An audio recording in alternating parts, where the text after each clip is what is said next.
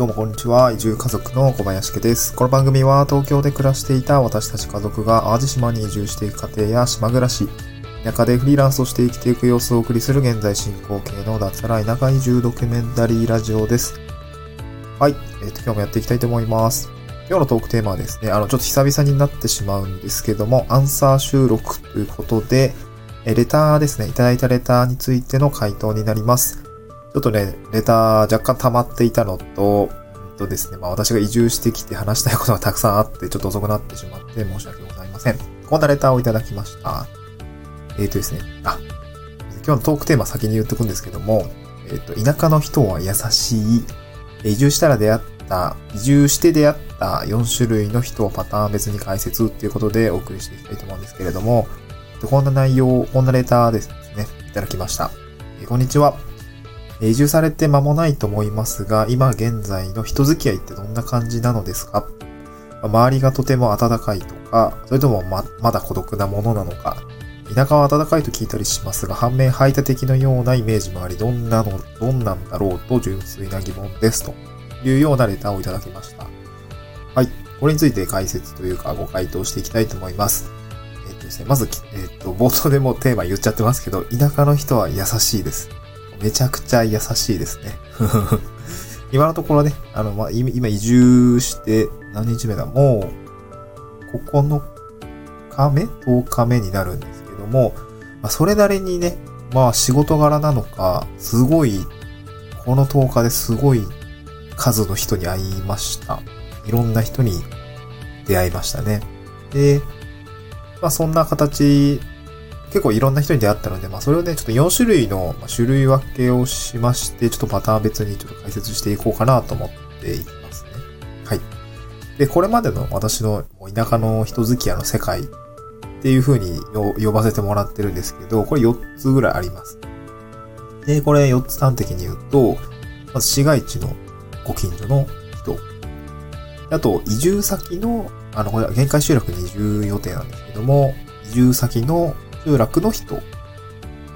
あ、これはもしかしたら、あのー一発で、そっちの、なんだろう、一発で、まあ私は二段階移住になってるんですけども、一発で、希望のとこに行くようであれば、ご近所の人と、あの、集落の人って多分ニアイコールだと思うんですけど、まあそんな感じで聞いてもらえればいいかなと思います。で、もう一つが市役所の人と、ま仕事の人ですね。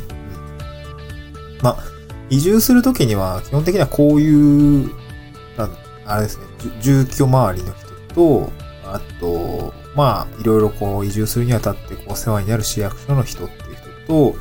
あと、まあ仕事の人ですね。まあ私協力隊なので市役所の人と仕事の人若干イコールではあったりするんですけど、まあ仕事ってね、いろいろあったりするので、えっと、し、あの、普通にね、出会ってから仕事で、仕事で出会う人もたくさんいると思いますし、まあそういう形の、まあ 4, 4種類ですね。まあ私は4種類のパターンの、おまあ人に出会ったというような感じですね。これについて解説をししていきたいと思うんですけれども、まず、あれですね。えーっと、まあ私の場合最初に出会ったのって、市街地のご近所ですね。市街地のご近所と、引っ越しのご挨拶とか。これはね、あのー市街地のご近所って、まあ私アパートに引っ越してきたらなんですけども、アパートの人は、別に東京とそんな変わらないですね。普通です。ふうん、普通ですね。まあ、なんだろう。あ 浅くもなく深くもないとか、なんか本当にね、ご本当にね、まあ、あれなんですよね。まあ普通に近いんで、あの、顔を合わせれば挨拶はするし、ね、えーっと、まあ上の人なんかすごいなんか同年代ぐらいだったんですごく、まあすごいなんていうんですかね。あの、ゴミ出しについてすごい聞いたりとか、うん そういうのもあって、まあ、ね、なかなか東京だとちょっと警戒されたりとか、もしかしてあんのかなとかね。あの、私が東京で住んでた時とかって、お隣さんとの付き合いとか全くなかったんで、もう本当に挨拶する程度みたいな 感じだったんで、まあそこはね、まあアパートはそんな変わんないですね。で、で、私の住んでるとこ、アパートの他にもすぐ、あの、向かいとかには一軒家の人いるんですけど、持ち家の人で、こう、町内会に入っているような方は、なんかすごく優しくて、えっ、と、気さくな感じですね。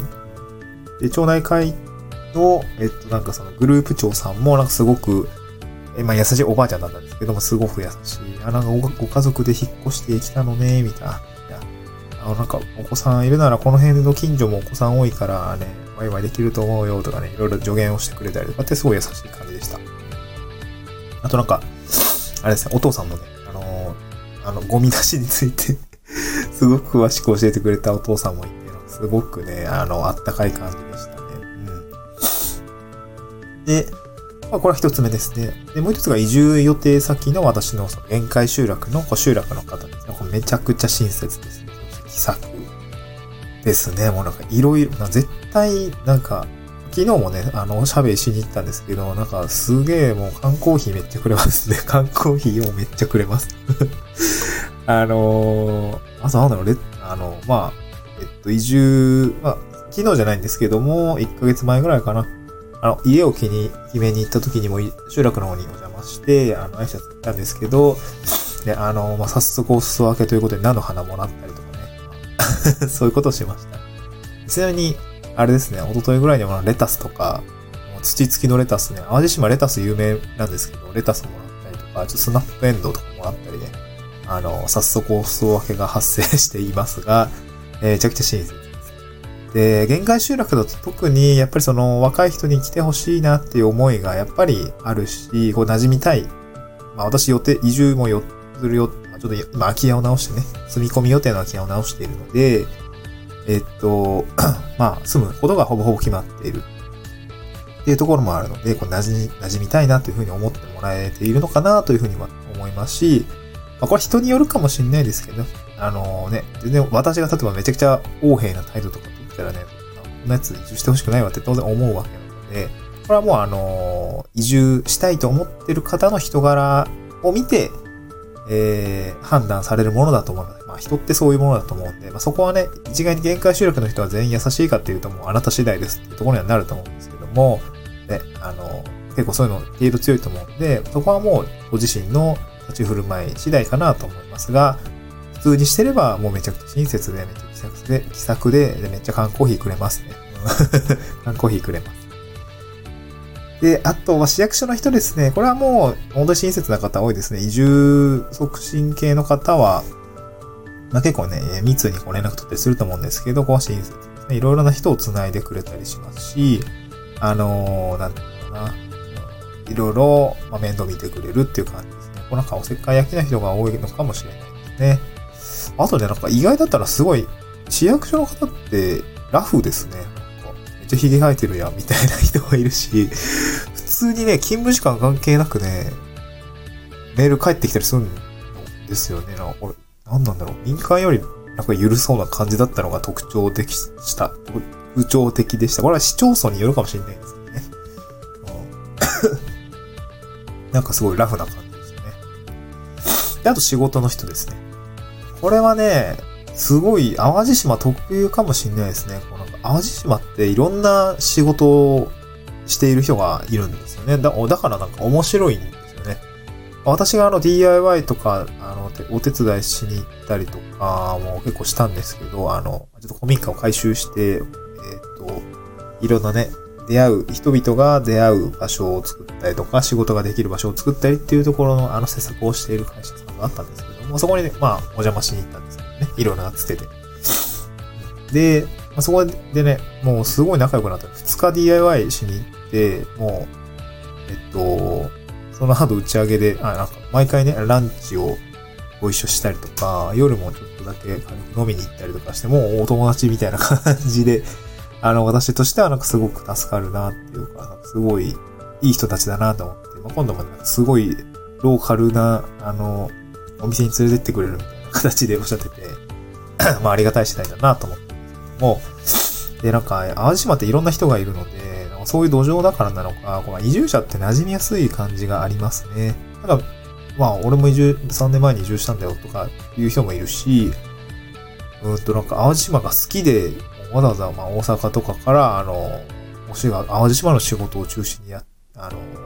興味持ってやられている方とかね、えー、この前普通に、えっと、大阪で建築事務所の設計をやってる人とかともちょっと話して、やっぱり結構そういう人は淡路島に興味があって、淡路島のお仕事をまあ好んで選んでやってるっていう人が多かったですね。で、まあそういう人たちがいて、なんかすごい、なんだろう、仕事としてもなんかこうね、面白いことができる土壌なのかなというふうに思います。人間関係で言うと、そこはね、なんか面白がってもらえるっていうような感じですかね。すごく興味を持ってもらえる。まあ私もね、正直なんか東京から家族連れで仕事もざあの、フリーランスじゃなくて、普通に会社員として会社辞めてきてるって、すごいねっていう、すごいよく言われるんですけど、まあ確かにね、収入どうすんねんって感じではあると思うので、なんか そこは興味を持って、なんでそういう感じになったのみたいな話をよくあの聞かれたりしますね。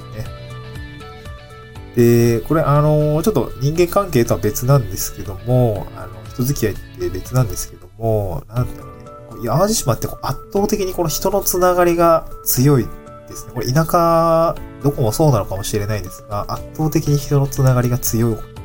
印象でした。こう、あらゆる方向でですね、つながっていました。で、そのさっき言った私がですね、まあ、お仕事で DIY の修行をしに行った時に、あの、その、会社さんの、まあ、取締役の人、まあ、まあ、ちっちゃいか、3人の会社なんで、あの、皆さん取締役なんですけど、の人ですね、あの、えっと、女性なんですけど、あの、あって、で、実はその集落の、えっと、町内会長さんの、まあ、お父さんの娘さんが、あの、その人とめっちゃ仲いい友達とかね、そういう 横のつながりがあったりとかで、いきなりもう誰と誰がめっちゃ繋がってるかね。あと市役所と、役所のお世話になってる方と、その DIY の会社の人が実は元の職場の人だったとかね。すごい横の繋がりが強くて、そういう感じでね、やっぱ淡路島はなんかこう人づてで何かが広まったりとか、仕事が回っていくっていうような土壌であるというようなことをここの、ここ10日間ぐらいですごく感じましたすごいなぁと思いましたね。なんか、でも来てよかったなと思います。そういう人のつながりっていうのがね、あのー、まあ、徐々にこう、私も、そこに組み込まれていくのかなと思うと、だからすごい面白いなと思ったのがそういう感じですね。はい。まあ、今日はね、レターに対する回答ということで、この今現在の人付き合いってどんな感じなのですかというものに対するあのご回答でございました。参考にしていただければ幸いです。また次回の収録でお会いしましょう。バイバーイ。